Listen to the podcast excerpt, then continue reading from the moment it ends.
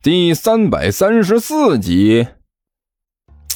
你就算是身残志坚，也要知道好歹吧？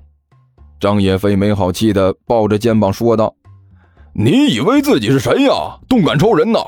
我看你现在呀，从床上爬下来都是个成问问问题啊！你还好意思说出门？不，不行啊！今天我是真的有事儿。”幻真道士哭丧着脸说道：“不出去不行啊！哎，到底什么事儿啊？哪怕挺尸要挺过去啊！”张叶飞没好气的问道。哎，哎，当当然是正事儿。幻真道士喘了几口气。我昨天，哎，不是和你说了吗？我这次下山是带着任务来的，是为了去你们这里的高中去降妖捉鬼去。我去！你还惦记着这事呢？张叶飞没好气的说道：“你看你现在这个德行啊，你都不用过去降妖捉鬼了，你还没看到他们呢，自己就先爬那儿了，你知道不？要不就请个假啊，你就老老实实的在这里待着。那学校里呢，就算闹事儿，再多闹一天也没什么大不了的。等你清醒清醒，呃，醒醒酒再过去。不行啊！”环真道士哭丧着脸，摇了摇头。你是不知道啊，如果只是降妖捉鬼就好了，这次还有别的事情呢。什么事情啊？学校里面要开灵堂啊，让你去念经去。张野飞撇着嘴说道：“呸！三弟，你能不能不要说这么晦气的话？”一边的关小雨忍不住开口了。我还在学校上班呢，开灵堂，难道我还要弄一身白大褂穿过去啊？啊啊！对，对不住，对不住，二哥，您您也知道我这性格啊，我我这张嘴他就是这个德行，信口胡说惯了，无心的啊，这这绝对是无心的。张野飞连忙是陪着笑脸说道：“我能不知道你的德行？”关小雨没好气的说了一句：“不过这位兄弟的事情确实挺重要的。”学校昨天闹了一天呢，昨天下午就人心惶惶的，几个老师都疑神疑鬼。虽然封锁着消息，没有让学生知道，可是俗话说得好，天下没有不透风的墙，这些事情早晚会被学生知道，到时候就麻烦了。所以越早解决越好。你看，你看，还是你二哥说的有道理。环真道士哼哼唧唧地说道。而且这次的事情，还不仅仅涉及到降妖捉鬼，还涉及到了佛道之争啊！佛佛道之争，一边的刘阿贝顿时惊诧了。我说：“这位道长，不过就是一个降妖捉鬼的事情，怎么还牵扯到这么大范围的冲突了？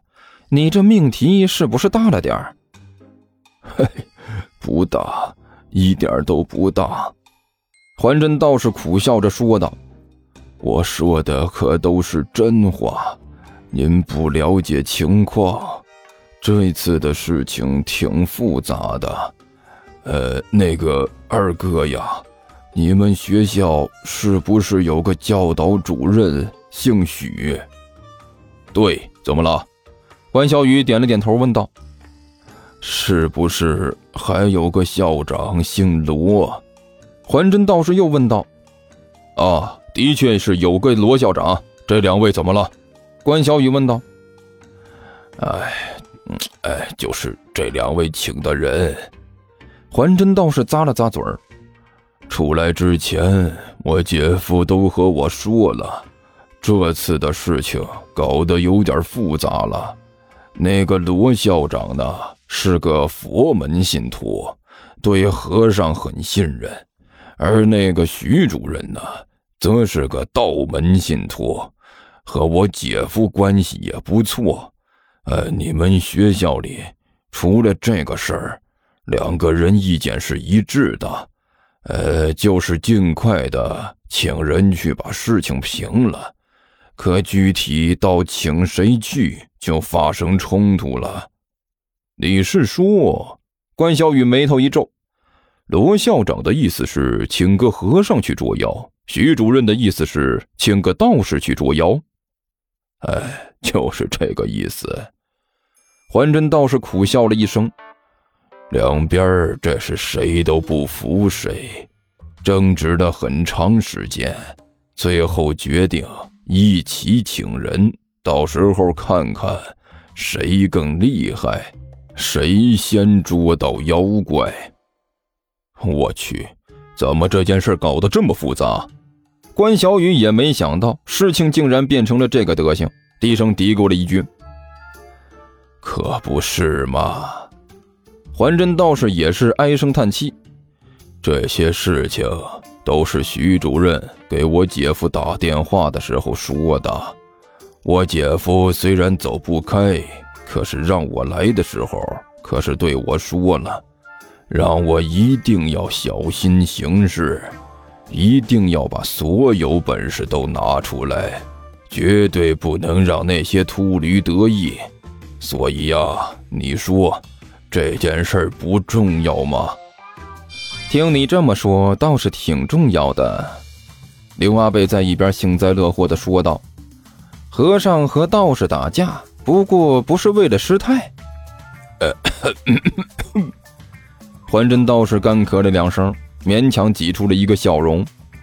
事情就是这么回事儿，呃，反正这次的事情啊比较麻烦，对我们来说可是一件很严肃的事情，所以哪怕我今天喝的再多，我也要去呀。去去个头啊！一边的张叶飞撇着嘴说道，同时拿起了一边的一杯水。你现在这个德行，能站起来都是个问题。难道让我们抬着你去捉妖啊？你这个德行去了都不用比，人家一看你你就输了。呃，环真道士表情一滞，异常的古怪。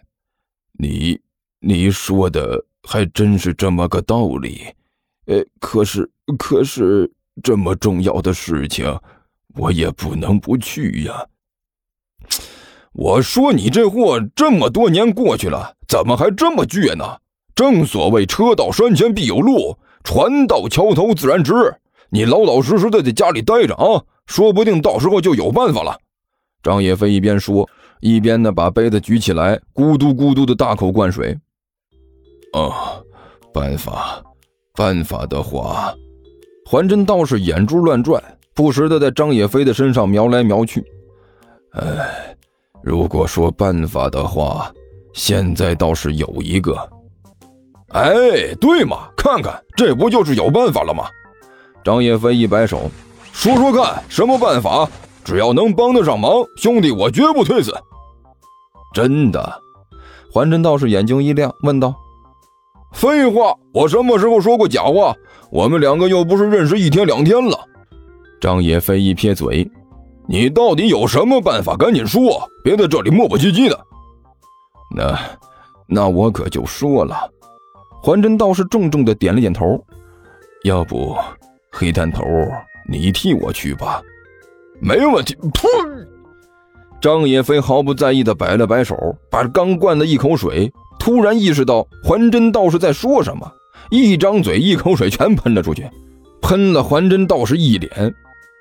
你。你你你说什么？